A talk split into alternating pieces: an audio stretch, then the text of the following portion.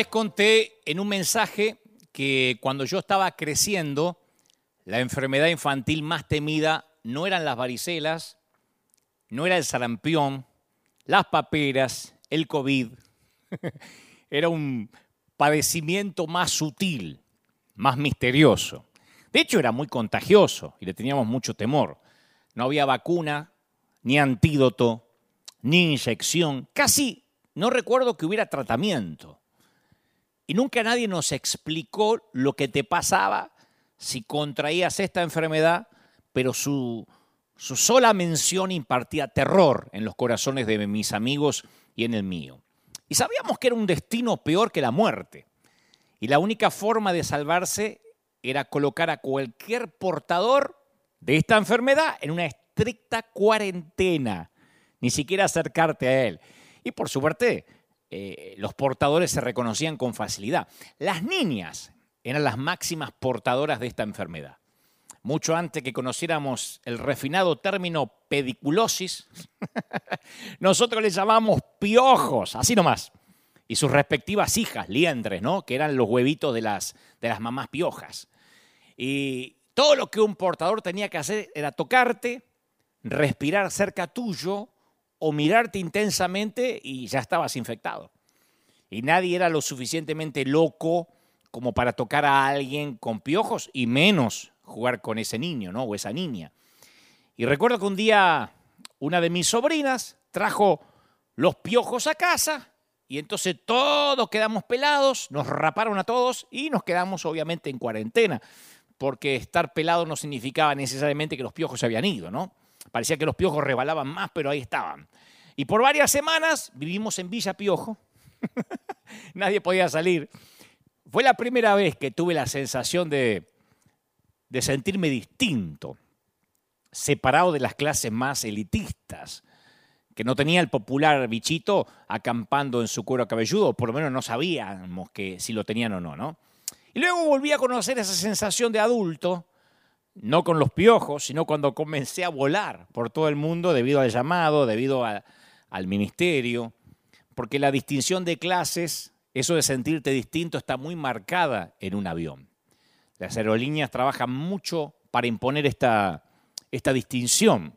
Los pasajeros de primera clase embarcan primero, eh, se les permite entrar por una fila separada que muestra una gloriosa alfombra roja sobre la que el resto de nosotros ni siquiera nos atreveríamos a pisar, a menos que viajemos en primera clase o en business, ¿no?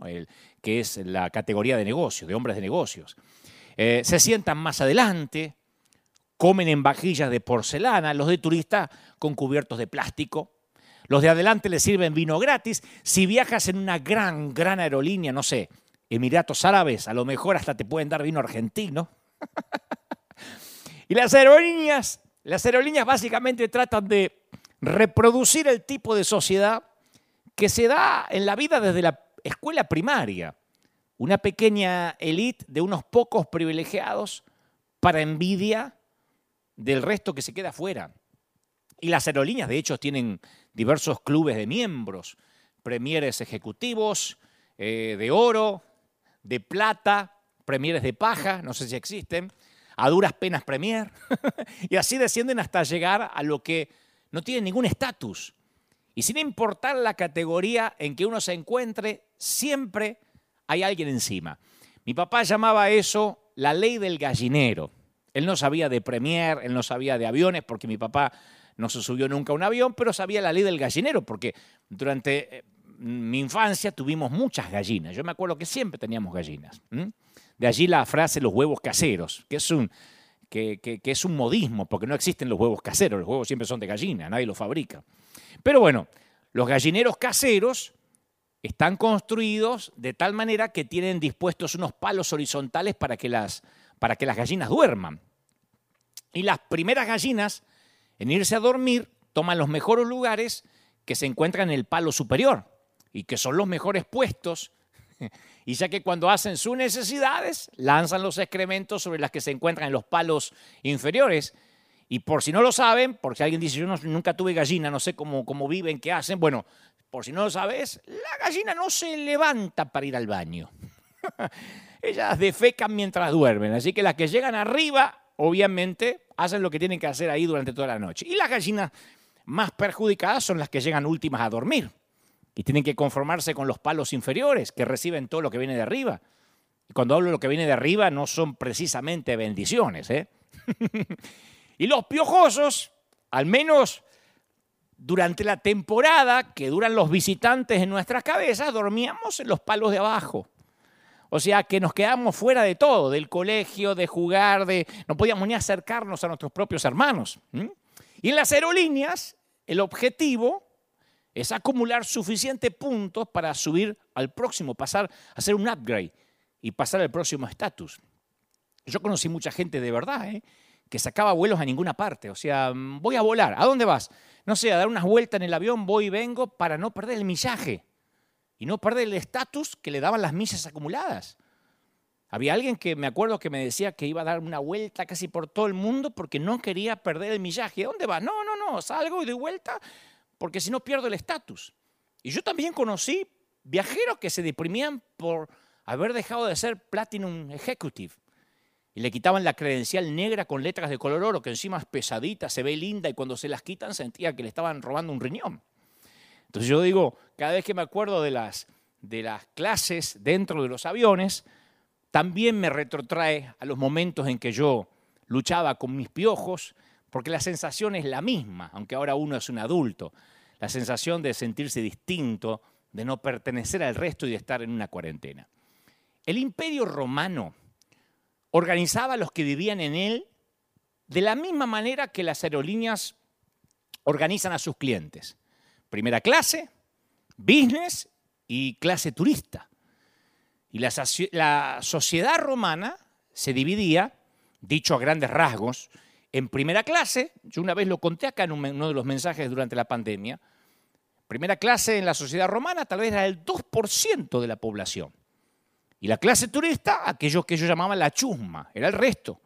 Y la chusma servía para un propósito importante, que era destacar a los que estaban en los palos más altos del gallinero por encima del resto de la gallina.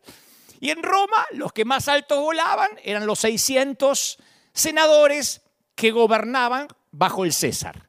Esos eran los romanos que volaban en la primera clase.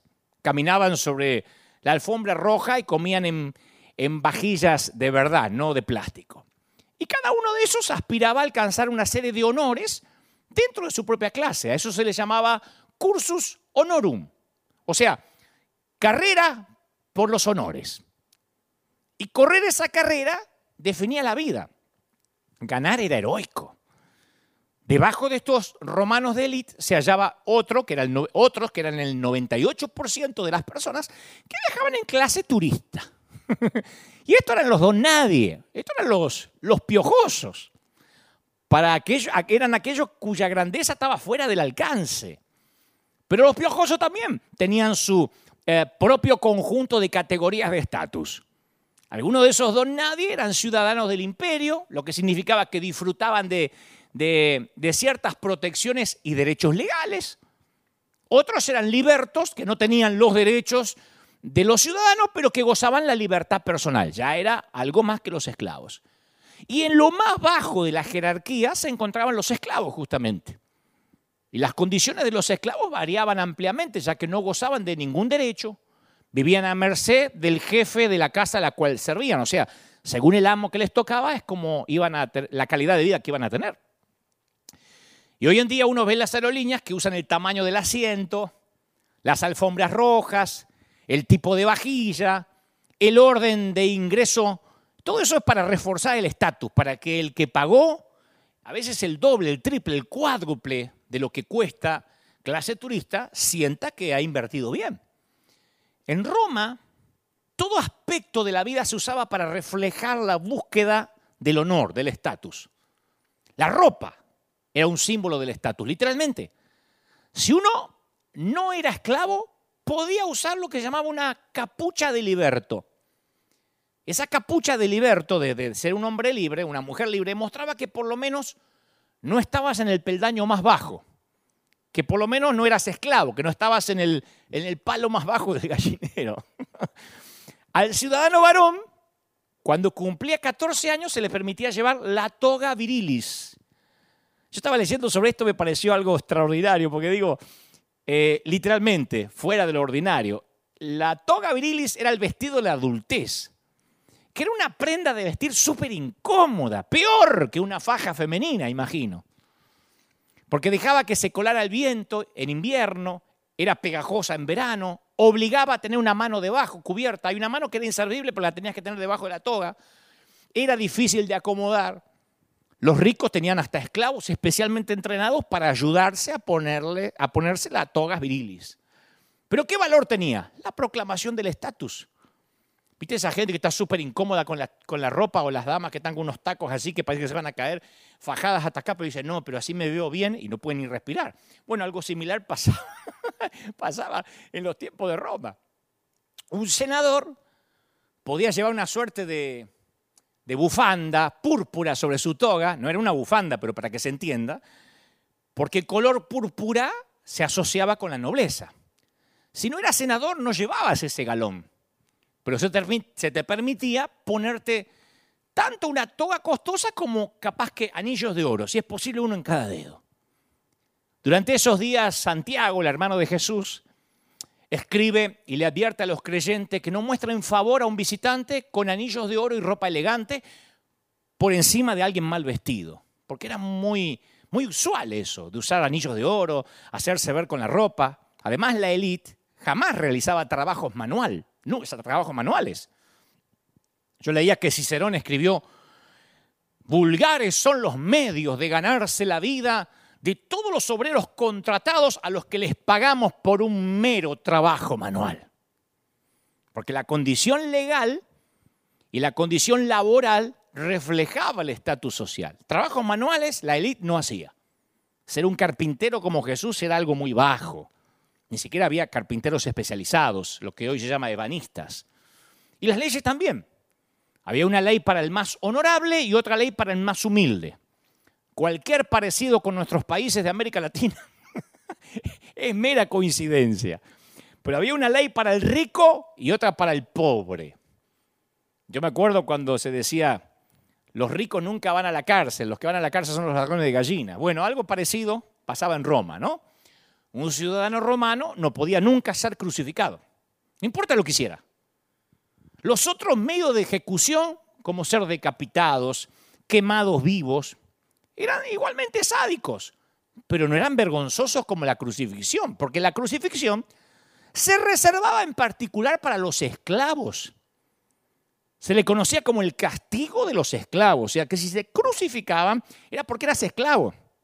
Si hacías lo mismo que el que está crucificado, pero no eras esclavo, no ibas a la cruz. Era otro método de ejecución.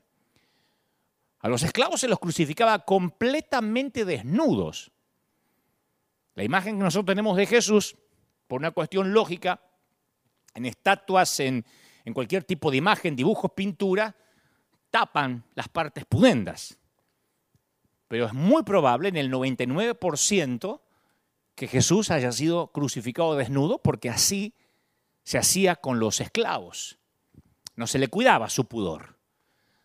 Así que imagínate que cuando el apóstol Pablo encabeza una carta dirigida, dirigida a los pobladores de Roma y se describe a sí mismo no como un ciudadano romano del imperio, que lo era, ni como alguien que vistiera togas, ni alguien que usara anillos, sino como esclavo de Jesucristo. Ahí, ahí escribe, esclavo de Jesucristo. Estaba diciendo, estaba cometiendo un suicidio social. Eso sí que es un sincericidio. Porque nadie hablaba de esa manera. El que era esclavo lo ocultaba y decir, soy esclavo de Jesucristo, era como decir, soy esclavo de un esclavo.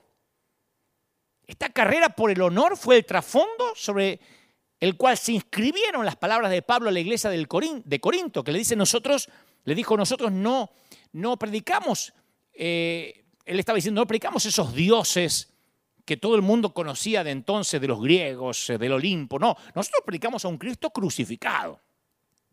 Y este mensaje es motivo de tropiezo para los judíos y es locura para los gentiles. Y, Pablo no escogió las palabras este, al azar, a ver qué palabra pongo. No, él actuó con una precisión quirúrgica. El Antiguo Testamento dice, cualquiera que es colgado de un árbol está bajo la maldición de Dios. Hay una versión que dice, el que cuelga del madero es porque es maldecido por Dios. Los judíos sabían que alguien que era crucificado estaba bajo la maldición de Dios. Y que ahora aparezca un grupo que dijera, servimos a un esclavo crucificado, llamado Jesús, somos esclavos de un esclavo, era incomprensible. Y Pablo lo decía con toda precisión adrede. Porque en ese entonces, una persona rica, un magnate, capaz que regalaba ciertas posesiones para mostrar que era rico, ¿no? Pero había condiciones. Se esperaba que el que recibiera algo tenía que hacer lo mismo, similar en reciprocidad.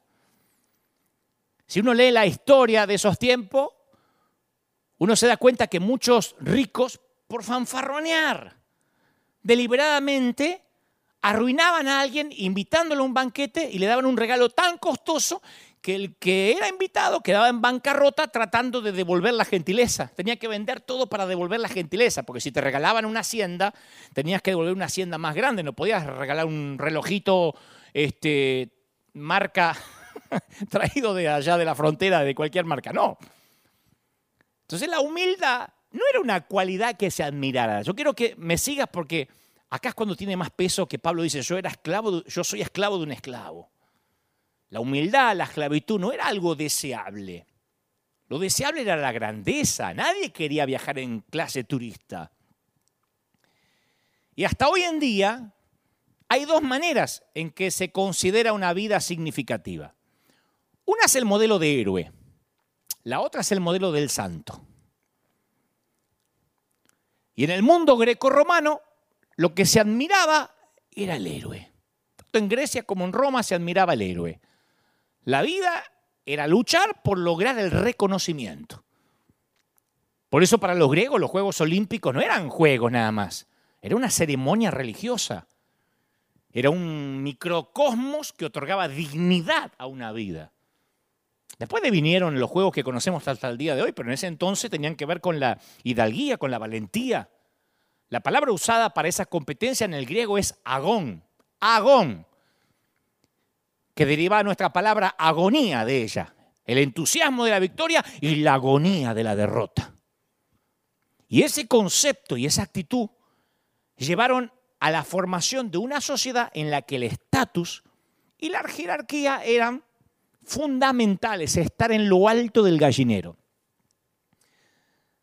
Determinaban la identidad por el peldaño en que uno se encontraba, el palo del gallinero en el cual dormías. Y el descenso, bajar a los palos de abajo, era una tragedia. Los griegos sabían lo que era la grandeza y para ellos la grandeza incluía cualquier cosa menos humildad. Imagínate lo que habrá sido vivir en un mundo obsesionado por el estatus. Y sí, estoy siendo irónico, porque no requiere demasiado esfuerzo para imaginarse cómo es un mundo obsesionado por el estatus, porque no ha cambiado desde Grecia y de Roma hasta acá. Vuelvo a la historia. En ese momento clasista, la ubicación de los asientos en los eventos públicos reforzaba el estatus. En Roma, cuando había un evento, o en Grecia, en los teatros, la ubicación no era por el precio. Viste que sí, a lo mejor hay gente que no tiene dónde caerse muerto, pero viene Bublé o Luis Miguel y sacan de donde sea y se compran adelante para gritar ¡ah! y tirarle el calzón al cantante. en este entonces no era no podías pagar los, los asientos de adelante. Cuanto más alta fuera la categoría del espectador, más cerca del escenario se podía acomodar, pero la categoría no lo que pagaba. Y en una fiesta privada, a los invitados se los sentaba de acuerdo a su estatus social. Y los anfitriones a veces invitaban a personas de rango inferior para remarcar su propio estatus. Porque si no invitaban pobres, no se sentían ricos. ¿Eh?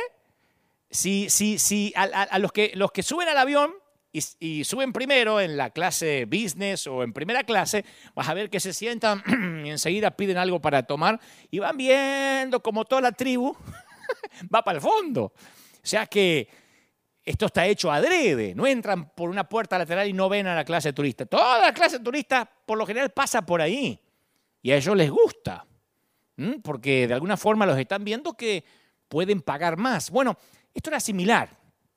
Si alguien era uno de los invitados de inferior rango, se le servía un menú inferior para reforzar su inferioridad. Imagínate que te invitan a una fiesta y te dan un sándwich de miga seco, ¿viste? Cuando se empiezan a doblar así como si fuera tergopol. Y mientras que los de mayor rango ve que cenan un filet de lomo argentino. Voy no puede ser, estoy en la misma fiesta. Y Jesús llega a ese extraño mundo clasista y le empieza a otorgar el mismo valor, tanto a esclavos como a senadores. Atletas e intelectuales empezaron a comer en la misma mesa.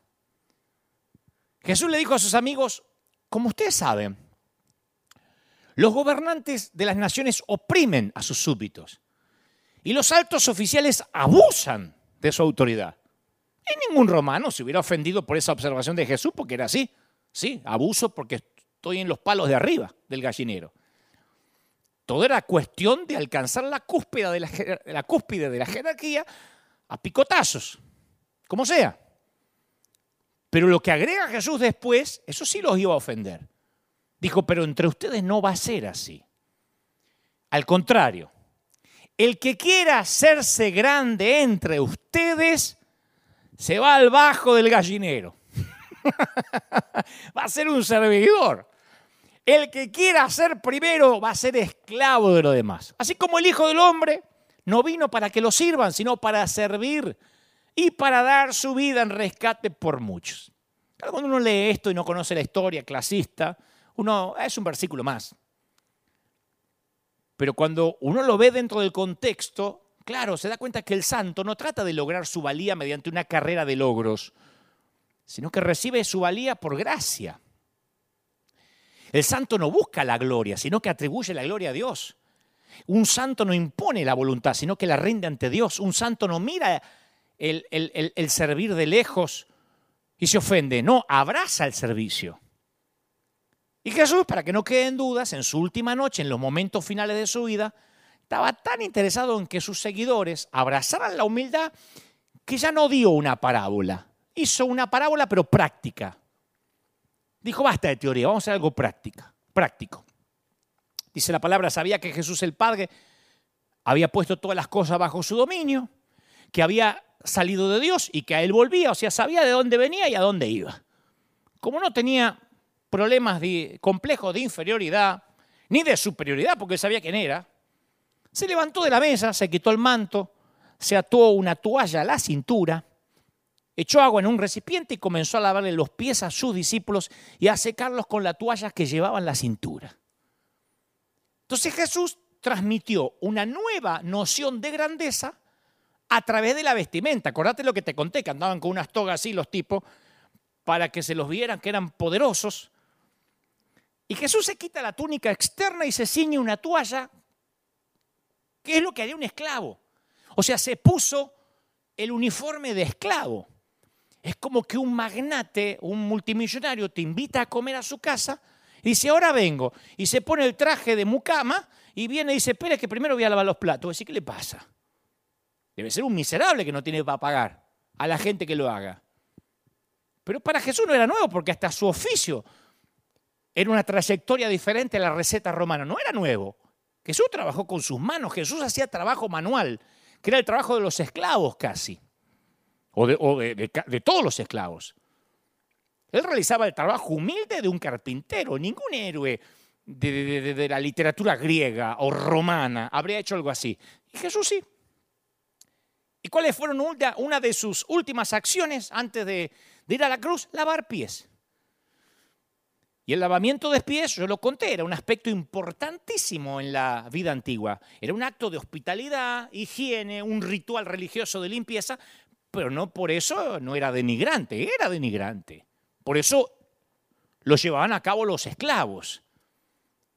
Pero como se consideraba tan denigrante, mientras hubiera esclavos gentiles que podían hacerlo, un amo judío nunca iba a obligar a un esclavo judío a lavarle los pies. Fíjate cómo en su clase turista se las arreglaban para también tener estatus. Que el esclavo que me lave los pies sea un esclavo gentil, no un esclavo judío, de tan bajo que era lavar pies. No hay precedentes de alguna persona de estatus más alto que le lavara los pies a una persona de estatus más bajo. Nunca habíamos oído de un rabí que lavara los pies de sus discípulos, excepto este, que de paso dice ser el Mesías. Jesús le lavó los pies a Judas. Después esos pies fueron corriendo al patio de Caifás a entregarlo.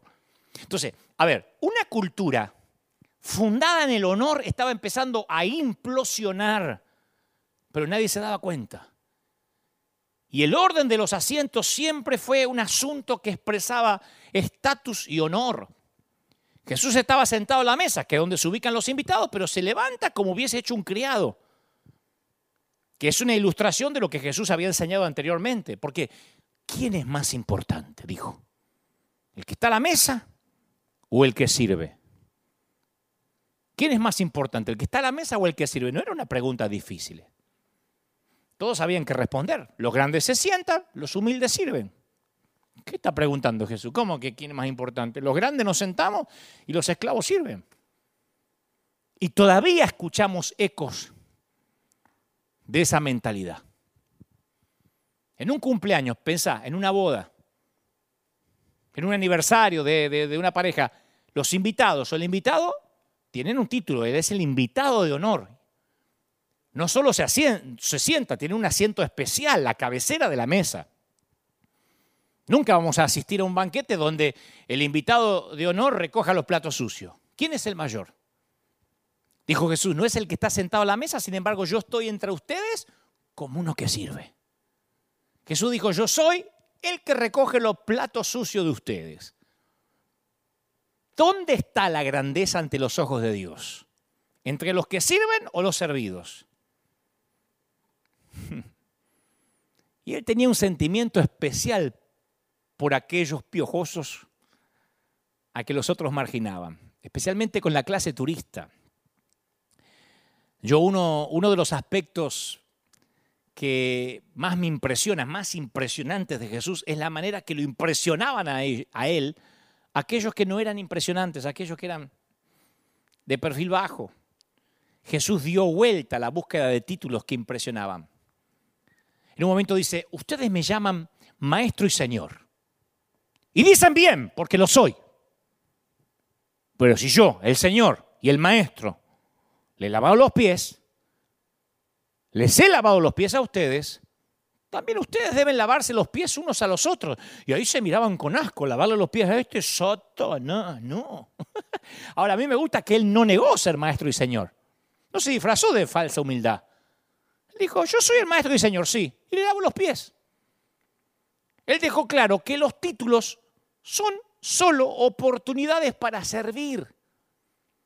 Jesús se puso el atuendo de un esclavo, tomó la posición de un esclavo, hizo el trabajo de un esclavo y sufrió la muerte de un esclavo. ¿Y sabe qué es lo notable? Que Jesús eligió eso. No es que le tocó.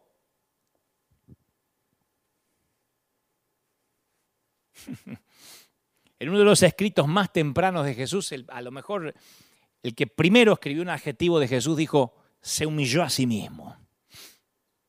Y en el imperio romano, una persona a lo mejor era humillada por perder su dinero, su estatus, su título. En Grecia si perdías un juego olímpico, pero nadie deliberadamente se humillaba a sí mismo. No hasta ese entonces. En algún momento después de ese día se empezó a formar una comunidad extraña. Roma no sabía cómo catalogarla o qué hacer con esa comunidad. De una manera difícil de entender, cambió algo que era lo que se consideraba hasta la fecha lo más admirable y necesario para mantener el orden. Allá está la clase de primera, eh, business, y están los turistas. Y Jesús empezó a darlo vuelta. En Cristo, según enseñaban los cristianos, todos eran iguales. Y las distinciones de rango y grado eran irrelevantes. En las reuniones de la iglesia primitiva, los hombres educados tenían que sentarse como iguales entre los esclavos y los artesanos insignificantes. Los esclavos iban a una reunión de los seguidores de Jesús y tal vez un ciudadano o incluso un aristócrata se ponía una toalla en la cintura, se arrodillaba en el piso y le lavaba los pies a los esclavos. ¡Una locura! Diría un amigo, una herejía. La sociedad estaba ordenada verticalmente, como los palos del gallinero. Pero desde el fondo de esa sociedad, una gran fuerza niveladora estaba empezando a trastornar las cosas. Otro ejemplo. En Filipos, que no sé si todo el mundo sabe, era una colonia romana Filipos. Los romanos también plantaron su bandera ahí. Pablo fue arrestado, Pablo, arrestado y azotado. Después que lo ponen al tipo en libertad, protestó y dijo, yo soy ciudadano romano. Y los funcionarios se querían morir. Le pidieron disculpas. Le dijeron perdón porque habían violado la ley romana de azotar un ciudadano romano. Un ciudadano romano no se podía azotar, haga lo que haga. Y eso a mí me, lleva a una pregunta obvia. ¿Por qué Pablo no dijo que era ciudadano romano antes que, lo, antes que lo azotaran? ¿Quién se guarda la tarjeta de no puedo ir a la cárcel después que estuvo en la cárcel? Bueno, porque Pablo estaba formando un pequeño grupo de avanzada en la comunidad de Jesús. Y se suponía que ahora eran familia. Y Pablo era consciente de que hubiera podido usar su estatus de ciudadano para evitar el sufrimiento, pero los miembros de bajo estatus de la iglesia no tenían esa opción. Así que vio en su situación una oportunidad para que Dios se glorifique. Pablo hizo algo irracional, se humilló a sí mismo. Se negó a considerar la ciudadanía romana como algo que podía usar en beneficio propio. ¿Te imaginas, por ejemplo, acá en Estados Unidos, alguien que es ciudadano y que no quiera decir que es ciudadano para pasar por indocumentado, para, para de alguna forma empatizar con los indocumentados? Tu abuela. Yo soy ciudadano. Hmm. Y hasta queremos que la chusma indocumentada no se nos acerque. Pablo no dice nada para empatizar con los que no tenían esa ciudadanía romana. La fuerza gravitacional del ego es implacable. Y los que estamos en la iglesia no nos preocupamos por el honor y el estatus tanto como los romanos, pero creo que también lo cubrimos sí con una delgada capa de vocabulario espiritual. Tal vez no somos abiertamente ególatras como los romanos o los griegos, pero, haciendo una autocrítica, así desarrollamos nuestro propio culto a las celebridades, ¿no? Preferimos la palabra pastor, apóstol, obispo, bishop, lo de la sana doctrina, los líderes, los profetas, hasta cómo pronunciamos siervo, vamos a recibir al siervo, ¿qué como decir vamos a recibir al esclavo? Pero nosotros le hemos asignado otro valor a la palabra siervo, como siervo con una mayúscula muy mayúscula, y es un siervo. A mí me hacen muchas entrevistas de hace muchos años, y la primera pregunta siempre es, ¿vos sos pastor? ¿Tú eres pastor? Y yo siempre respondo que no. Entonces me empiezan a escribir la mayoría de los cristianos, pero que te avergonzás del Evangelio, te avergonzás. No, yo no quiero avergonzar el llamado de pastor. Es al revés. A lo sumo digo, mire, funjo de pastor por el momento, pero por un error de papeleo en los cielos. pero no estoy a la altura de tamaño llamado, no. Es más, se lo he dicho a la congregación por año, no es que ahora me agarré un ataque de, modestia. Siempre le he dicho a la, a la, congregación, yo funjo de pastor eventualmente, pero no soy el pastor a lo que se llama un hombre de Dios como pastor. No esperen de mí un pastor, soy apenas un piloto de tormenta, un comandante roto que los va a guiar hacia el Señor. Por eso es que River es una congregación fuerte que bendice a tantos miles. Por eso los números que veíamos hace unos momentos, porque nadie jamás se apoyó o confió en un pastor. Cuando eh, el templo se cerró, nadie anduvo llorando, ay, ahora quién me va a imponer la manito, ay, el pastor no me va a empoderar, porque la gente creció, se solidificó independientemente de mí. Y si alguien está pensando, ¿y entonces quién pastorea y cuida tu rebaño? La respuesta es, aquí hay 12 pastores mucho más preparados que yo para esa tarea. Hay 12 pastores en planta. No es que decimos que nadie pastorea a nadie. Hay 12 personas que aconsejan, que están 24 horas. Hay 12, 12 hombres que pastorean, que son mejores que yo, claro, para aconsejar, para hacer bodas, para, para, enterrar a los muertos, este, orar para que la suegra no aparezca, etc. Pablo solía decir, yo soy el más insignificante de los apóstoles, que no soy digno de ser llamado apóstol, porque perseguía a la iglesia de Dios. O sea, él no se avergonzaba de ser apóstol. Se avergonzaba que lo pusieran a la altura de los demás apóstoles.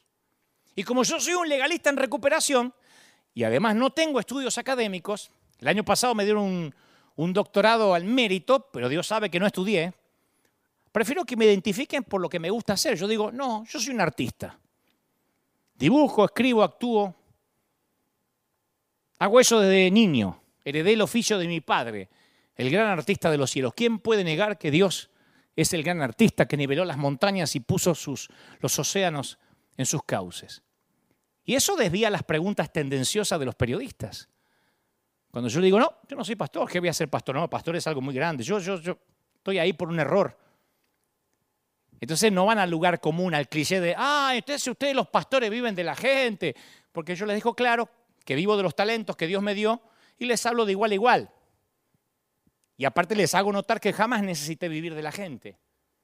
Y ahí puedo ver que ciertos periodistas que esperaban tirar su veneno y su arsenal en ataques hacia un pastor típico tienen delante un tipo que dice que no lo es. Pablo decía, no, no, yo no, yo, si me dicen apóstol, pero yo soy el más insignificante, no me merezco, no, yo soy contemporáneo de Jesús y lo, y lo perseguía cuando él estaba acá. lo que sucede es que aunque vayamos en clase turista, al menos queremos ser los que viajen al lado de la puerta de emergencia, porque podemos tirar los pies más que el resto, ¿no? Está bien, no viajamos en business, en primera, pero hacemos nuestro propio sistema de clases aquí atrás. Tal vez aunque viaje en turistas, si logro sentarme junto al pasillo, puedo ir más seguido al baño. Eh, si me siento más adelante en la clase turista, tengo más opción de elegir entre pollo y carne, después solo queda carne o pollo. O pollo, que más que pollo es una paloma disecada que entró en la turbina y te la dan para comer. Capaz que porque estoy adelante me dan una manta extra que, que, sobró detrás de la cortinita, porque hay una cortinita, para los que nunca viajaron, que separa eh, primera o business de los turistas. Y detrás de esa cortina es el templo. No se sabe qué hay. Detrás de esa cortinita ves que se asoman, se escuchan cuchillos, se escuchan que destapan vinos mendocinos. De este lado te dan un jugo de naranja que obviamente corres al baño rápido. Pero por miedo a ser influenciados negativamente por la cultura, usamos esas instrucciones de Dios para ser clasistas, para, para sentirnos distintos.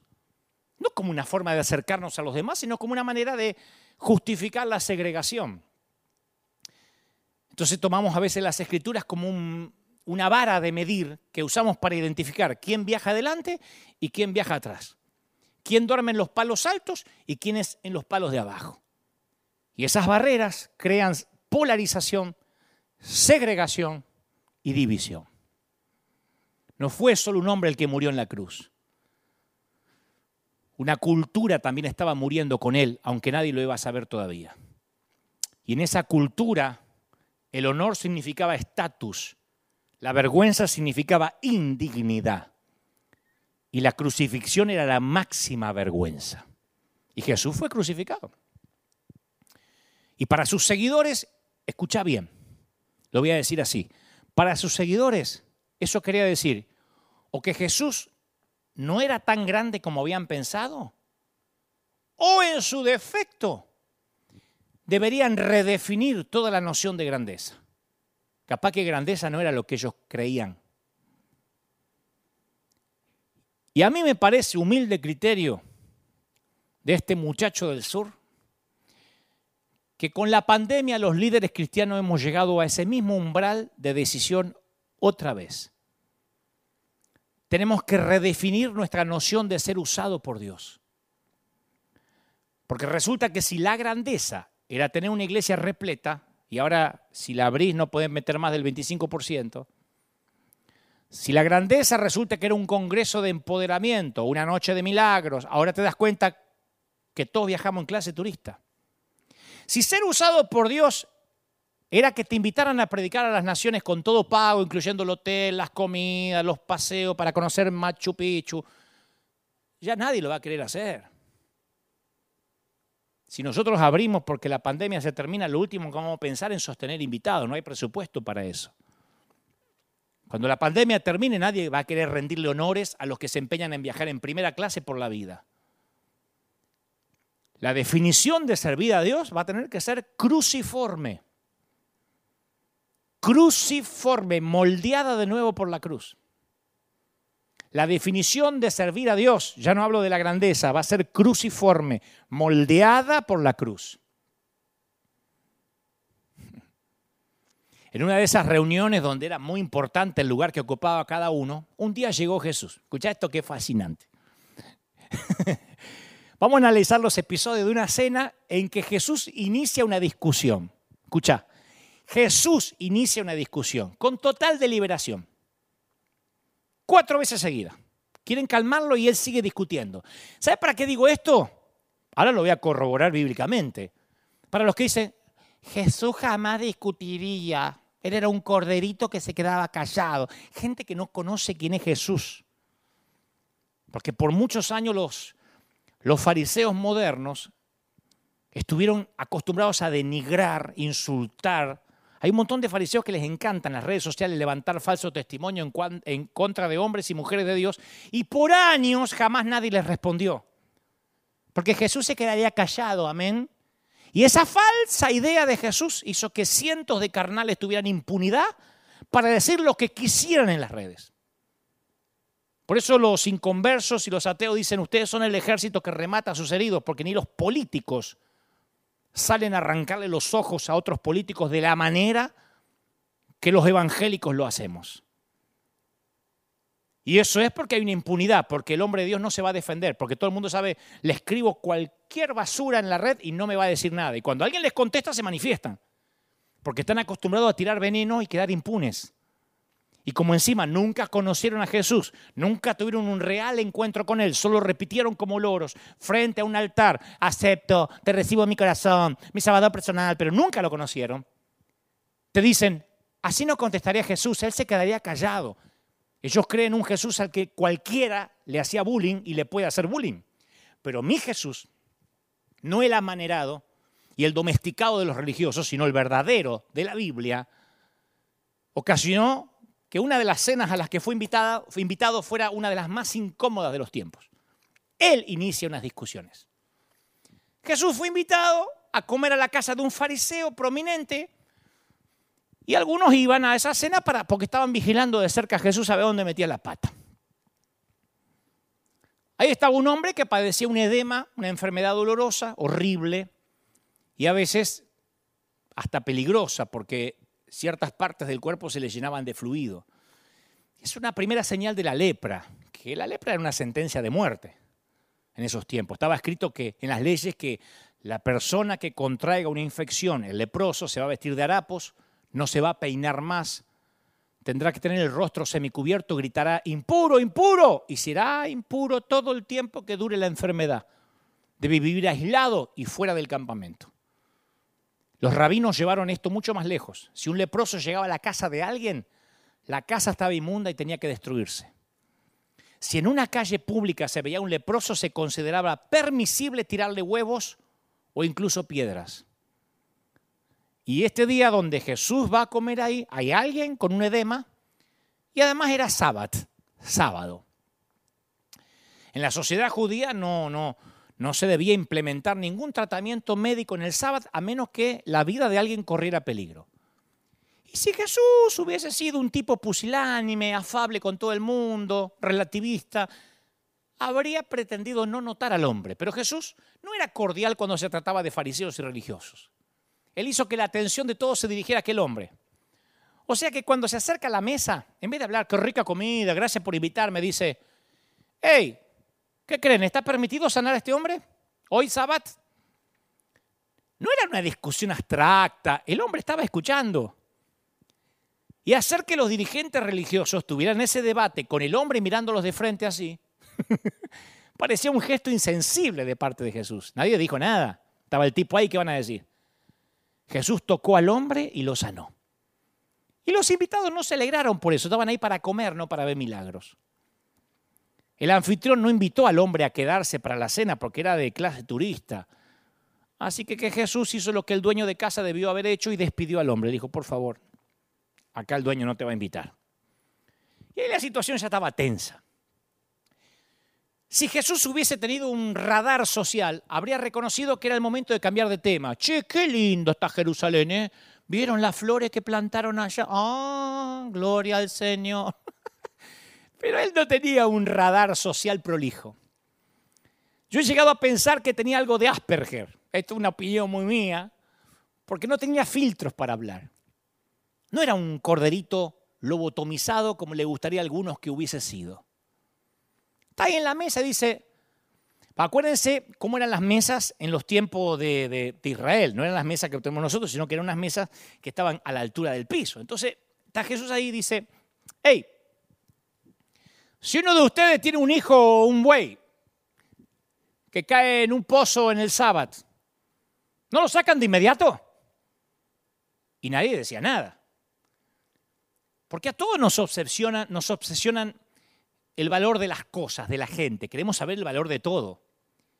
Y Jesús muchas veces habló sobre el valor de los seres humanos. Si alguno de ustedes tiene una oveja y en sábado se le cae en un hoyo, no la agarra y la saca. ¿Cuánto más vale un hombre que una oveja? Todos callados. ¿Por qué no se fijan las aves del cielo? No siembran, no cosechan, no almacenan en graneros. Sin embargo, el Padre Celestial las alimenta. Justo en ese momento viene un esclavo con la sopa y no sabe si servirla o no porque está en pleno discurso Jesús. ¿No se venden dos gorriones por una monedita? ¿Eh? Sin embargo, ni uno de ellos cae a tierra sin que lo permita el Padre. Y Él a todos ustedes les tiene contado los cabellos de la cabeza. No tengan miedo, valen ustedes más que los gorriones. Ahí les dejó claro que Dios valora a los gorriones más de lo que uno se imagina. Los alimenta, les proporciona árboles, ramas para que hagan sus nidos, los empareja con otros gorriones para que tengan familia de gorriones. Dios tiene un inventario de las aves. ¿Qué sucede con nosotros? Bueno, la Biblia dice que tiene contado los cabellos de nuestra cabeza. Jesús le estaba diciendo que cuando uno se preocupa por alguien, presta atención a los detalles. Cuando nace un bebé, ¿qué hacen los padres? Apenas nace, uno le, cuenta los deditos de las manos y los pies.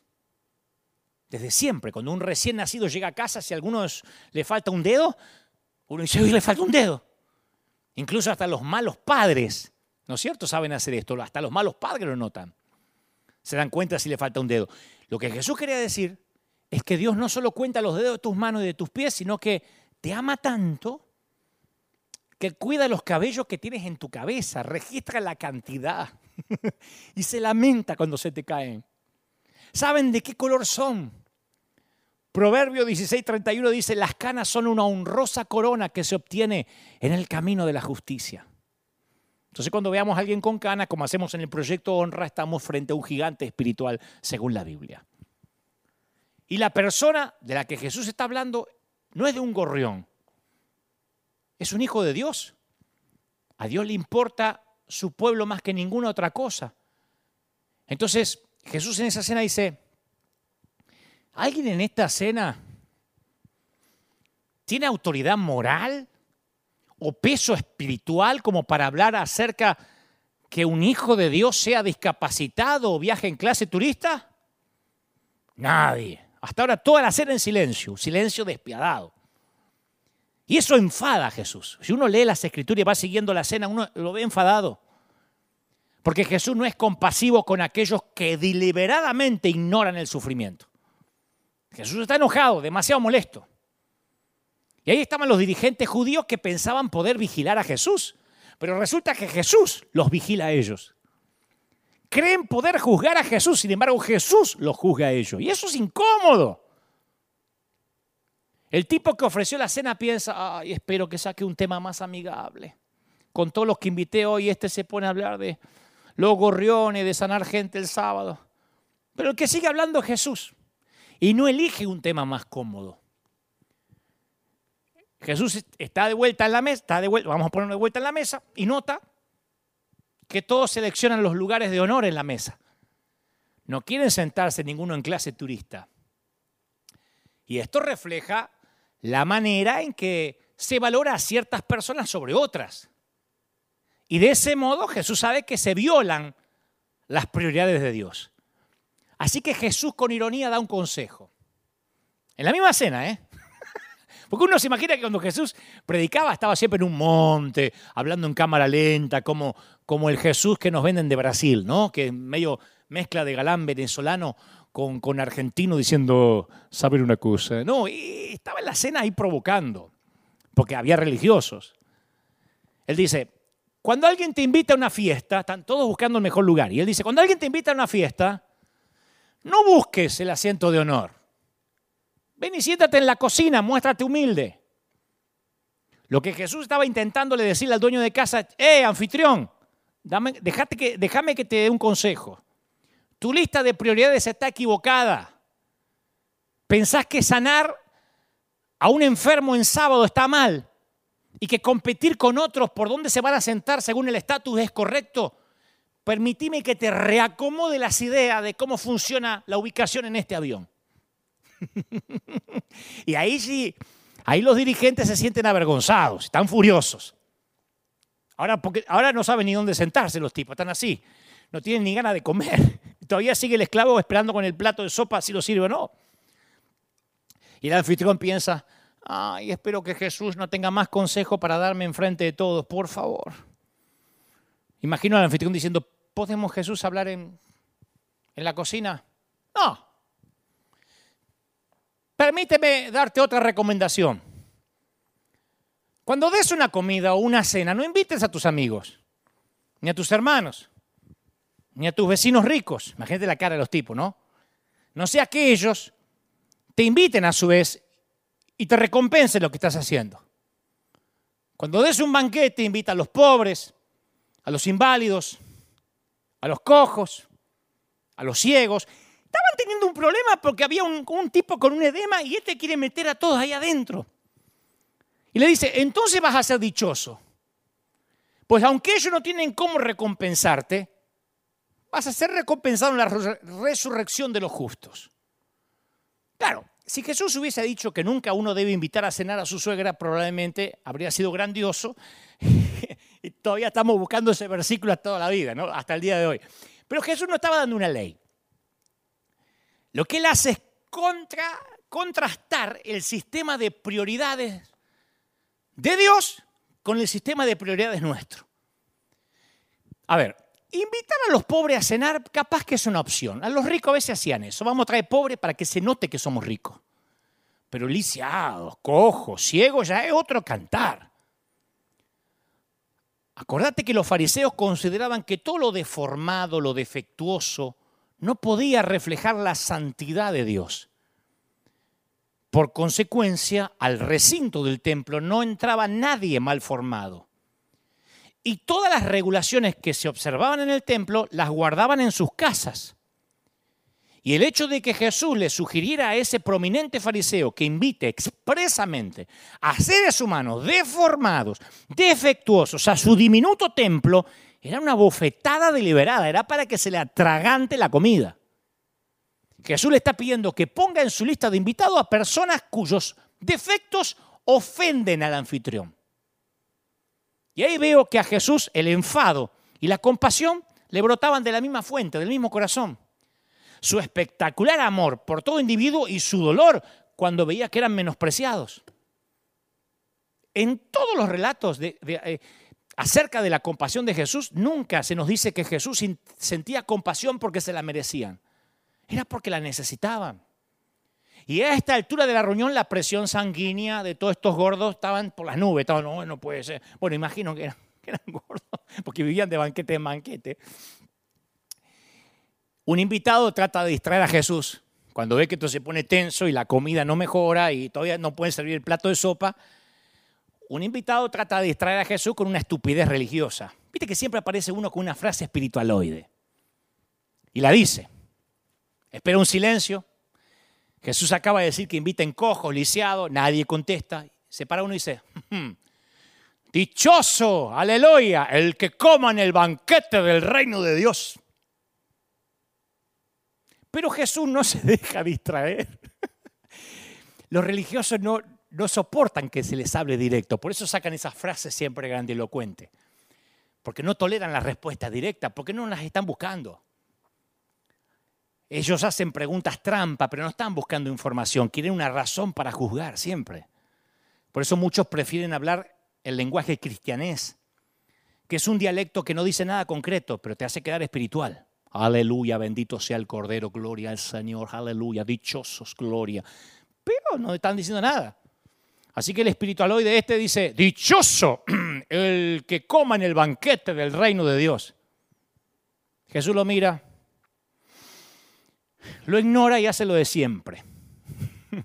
Ignorar a lo que se quieren hacer notar con frases cristianoides que no vienen al caso. Son como los monoversículos que escriben, que no sepa tu mano derecha lo que da a la izquierda, que es el único versículo que se aprenden, además de que el, nuevo, eh, que el diezmo no está en el Nuevo Testamento. Son las dos cosas que se aprenden. Como detestan dar, que no sepa tu mano izquierda lo que da la derecha, dice la Biblia, y el diezmo no está en el Nuevo Testamento. O sea, podrían continuar su vida siendo mezquinos, tacaños, egoístas, pero quedándose calladitos. Los mexicanos dicen, calladito te ve más bonito, pero no aguantan las ganas de parecer espirituales. Y Jesús los ignora, lo ignora este, y empieza a narrar un episodio acerca de una lista de invitados a la fiesta del reino. Y el anfitrión de la fiesta dice, oh no, ahí vamos de nuevo. Otra vez la burra el trigo. Todavía no se pueden tomar la sopa. Jesús dice, cuenta un relato y se le voy a contar una historia. Eran un montón de invitados que tenían que llegar a una fiesta, pero insultan al hombre que la organizó, presentando a último momento excusas poco convincentes. Que me tengo que casar, que justo hoy iba a cambiar el celular, que me encantaría ir a tu fiesta, pero como a veces pasaba antes de la pandemia en un montón de iglesias, ¿no? Hay un montón de iglesias que dicen, ay, cómo extraño los servicios, pero al nene se le atravesaba un cohete, un gas, y ay, no, no puedo ir porque el nene se le atravesó un gas. Voy el otro domingo. No voy porque hoy es el Super Bowl. No voy porque me salió un trabajo en Targa de 30 dólares al día. Entonces, cuando las prioridades no están ordenadas, es un insulto al que decimos honrar. Y como es de esperar, cuenta Jesús, el dueño de, de la fiesta, de la casa, se enfurece de esta historia que contaba. Pero inesperadamente transforma su enojo en gracia. Le dice a sus criados que vayan por las calles y callejones de la ciudad y traigan a los pobres, a los inválidos, a los cojos y a los ciegos. Esa gentuza de clase turista de nuevo. ¿Qué le pasa a este Jesús? No puede dejarnos tener la cena en paz. Dice Jesús, el criado hace lo que el amo le indica, pero todavía le dice que hay espacios vacíos en la mesa. Y el amo lo invita a realizar una segunda redada, pero esta vez que vaya a los caminos y a las veredas, ya no a los conciudadanos, a los forasteros.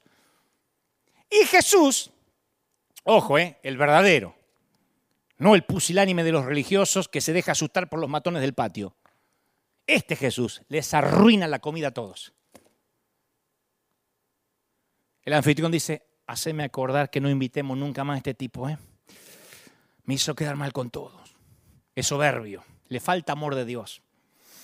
Este tipo tiene cero roce social, no puede mantener cerrada esa gesta, no lo inviten más. Le estaba dando vuelta su sistema clasista.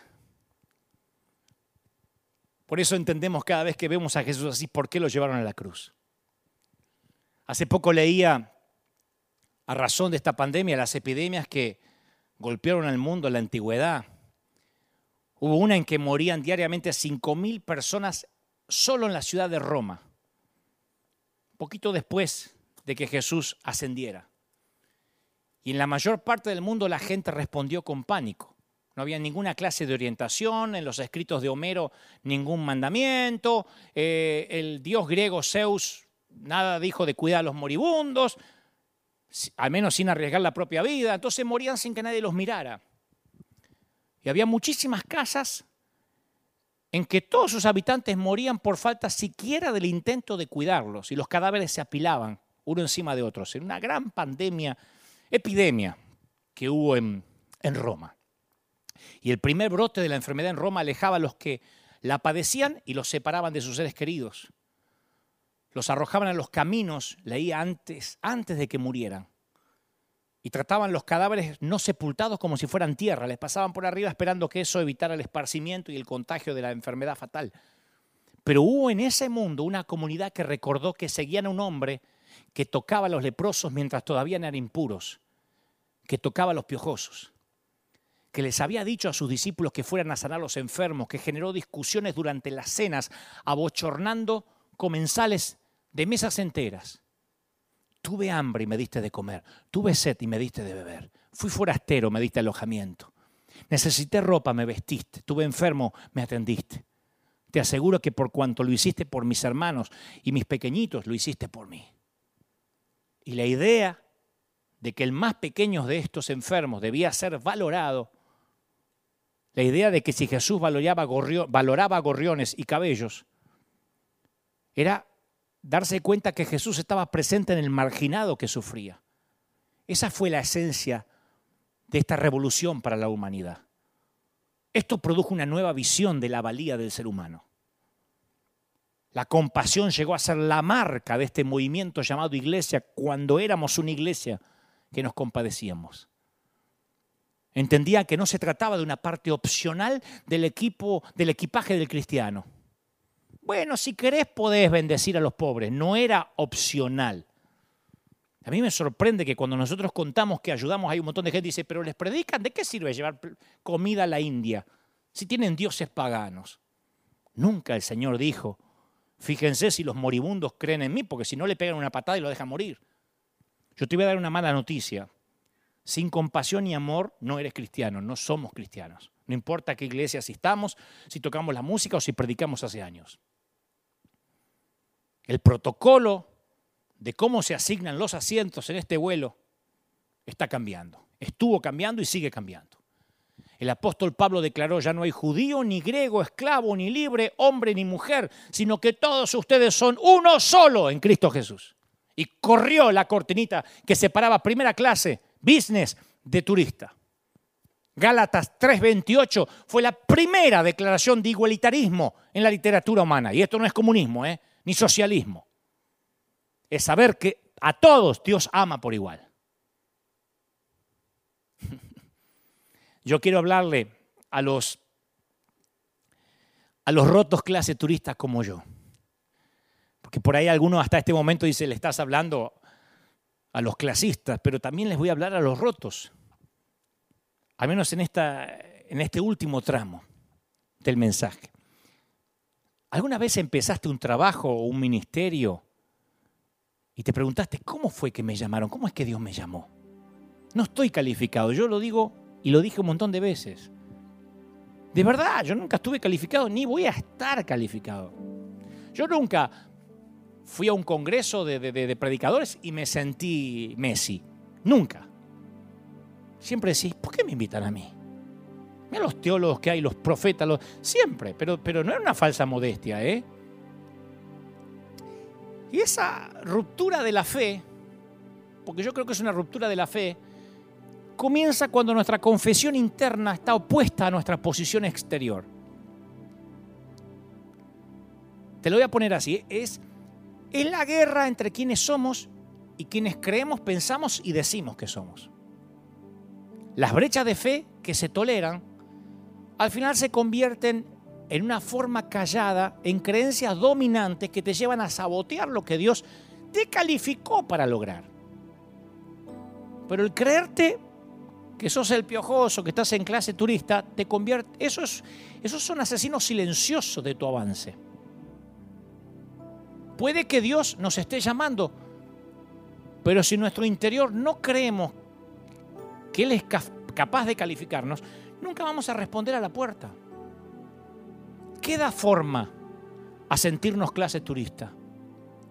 Bueno, la mayoría que miramos nuestro pasado y después miramos nuestro presente y ahí intentamos determinar para qué estamos y para qué no estamos calificados. Y cada una de estas miradas atrás y a nuestro alrededor sirve como un, un tanteador mental al evaluar nuestras calificaciones para lo que deberíamos perseguir o evitar en la vida. A ver, si tu calificación en caligrafía Mira lo que te voy a decir, un ejemplo sencillo. No fue buena cuando estabas en la secundaria. Lo más probable es que pienses, nah, yo que voy a escribir un libro. Si yo escribo con horrores de ortografía, ¿sabes lo yo me llevé el lenguaje castellano, me lo llevaba a marzo, en Argentina te lo llevas a marzo, significa que, te dan la, enésima oportunidad después del verano, del verano argentino, para ver si la puedes rendir otra vez. No, si yo, ¿sabes cómo escribía? Con los pies, que voy a escribir un libro. El pasado saboteando el presente. Si tu calificación en un matrimonio fue mala porque terminaste en divorcio, capaz que pienses que no estás apto para vivir feliz para siempre con nadie. No, yo no puedo hacer feliz a nadie, yo fracasé en mi matrimonio. ¿Y?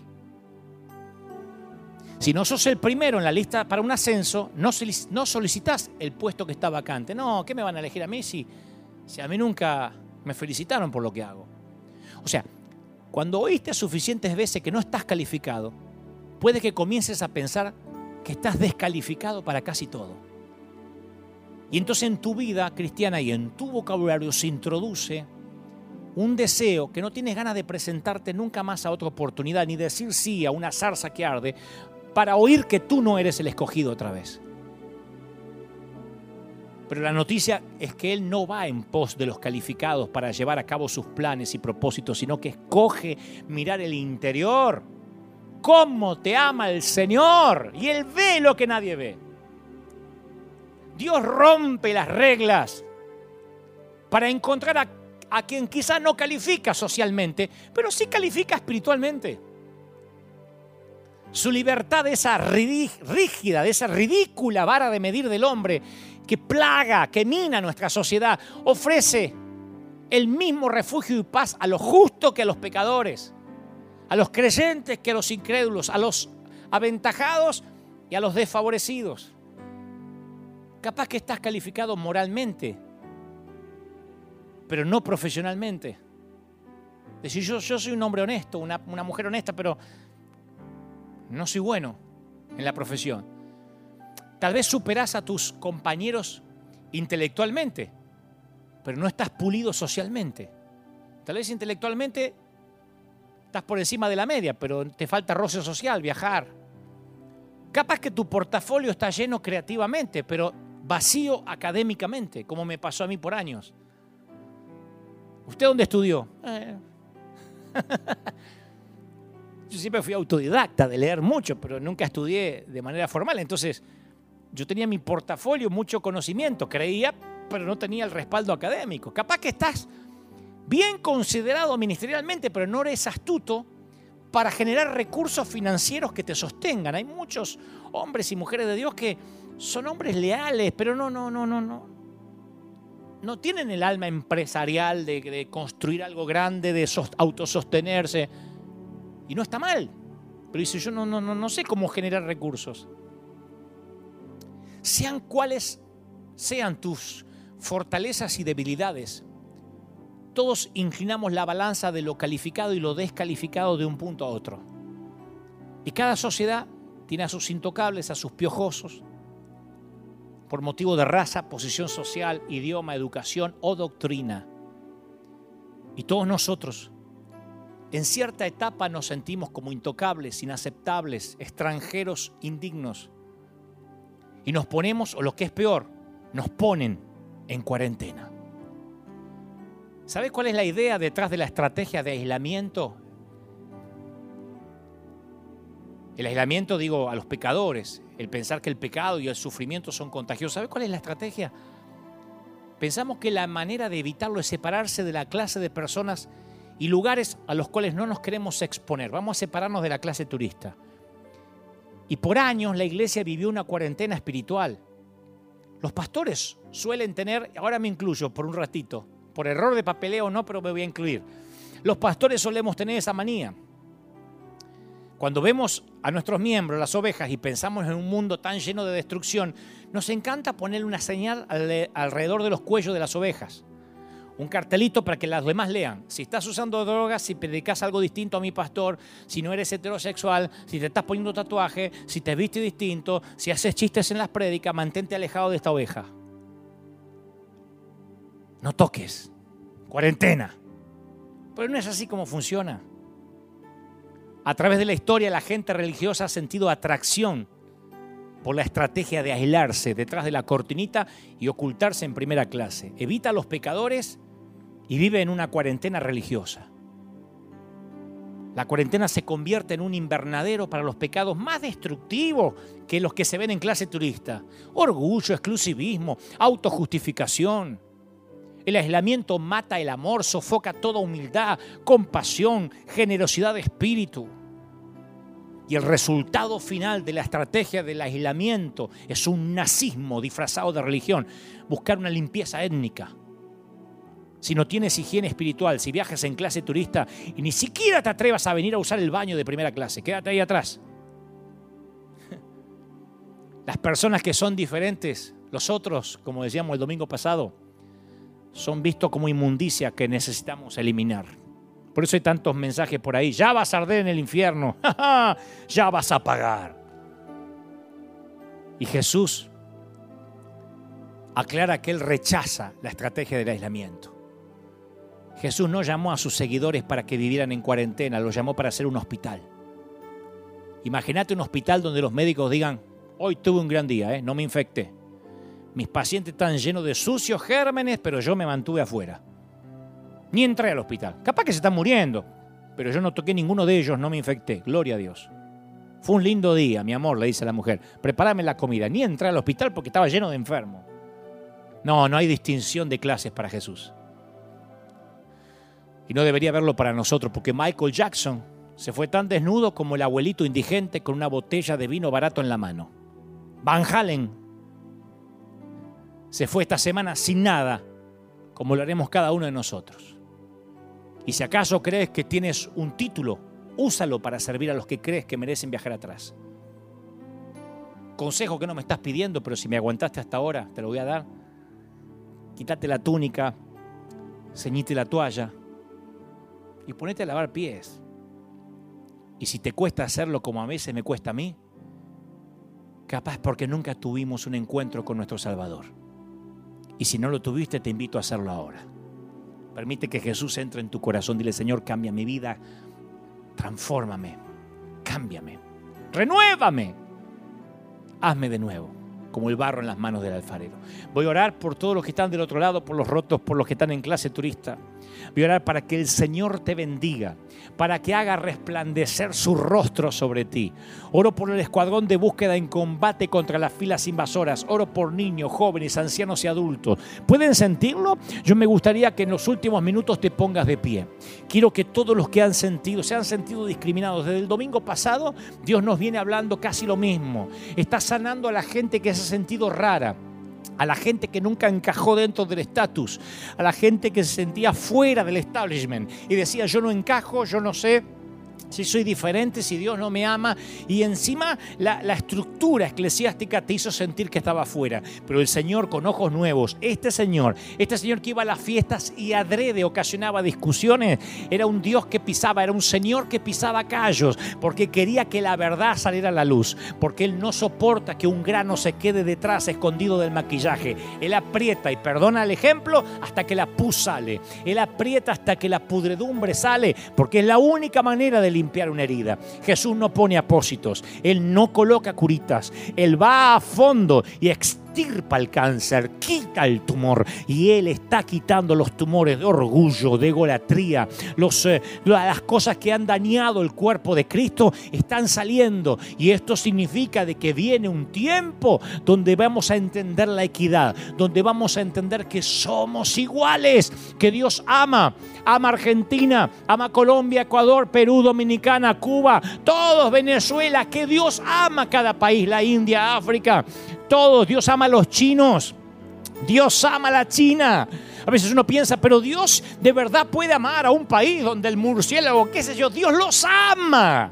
Dios vino a dar su vida por todos, nos guste o no nos guste, nos caigan simpáticos o no. Y eso viene sobre la iglesia. Yo siento un nuevo tiempo, un nuevo momento de unción, de presencia, donde Dios hará todas las cosas nuevas, donde el sistema asignado de asientos se seguirá dando vuelta. Bendigo a los que están del otro lado, a los que me escuchan por primera vez, bendigo a los que se decían ateos, a los católicos queridos, bendigo a los que son evangélicos, a los que se consideran reformados, protestantes, a todos. Dios te bendiga, Dios te guarde y haga resplandecer su rostro sobre ti.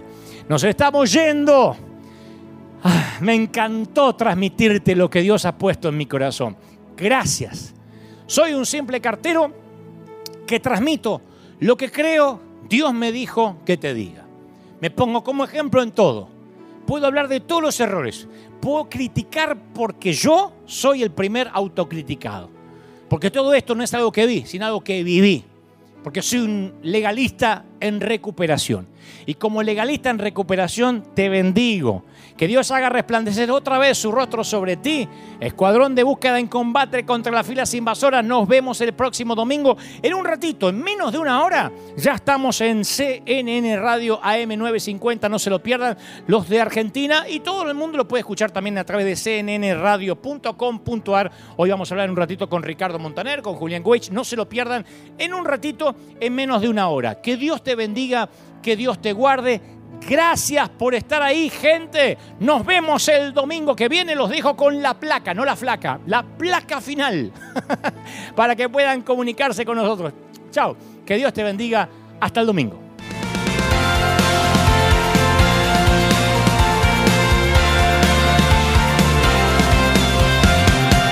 Apareciste una noche de soledad, abandonado y perdido reconocí tu voz diciéndome no temas, yo estoy aquí. El Padre me envió por ti y me curaste las heridas, me sanaste mi Jesús. Todas mis cargas las dejaste allí en la cruz. Algo tan grande no lo puedo comprender. Oigo tu dulce voz diciéndome una y otra vez, oh, oh, oh, oh eres bienvenido, eres amado otra vez. Oh, oh, oh, bienvenido a River, eres amado.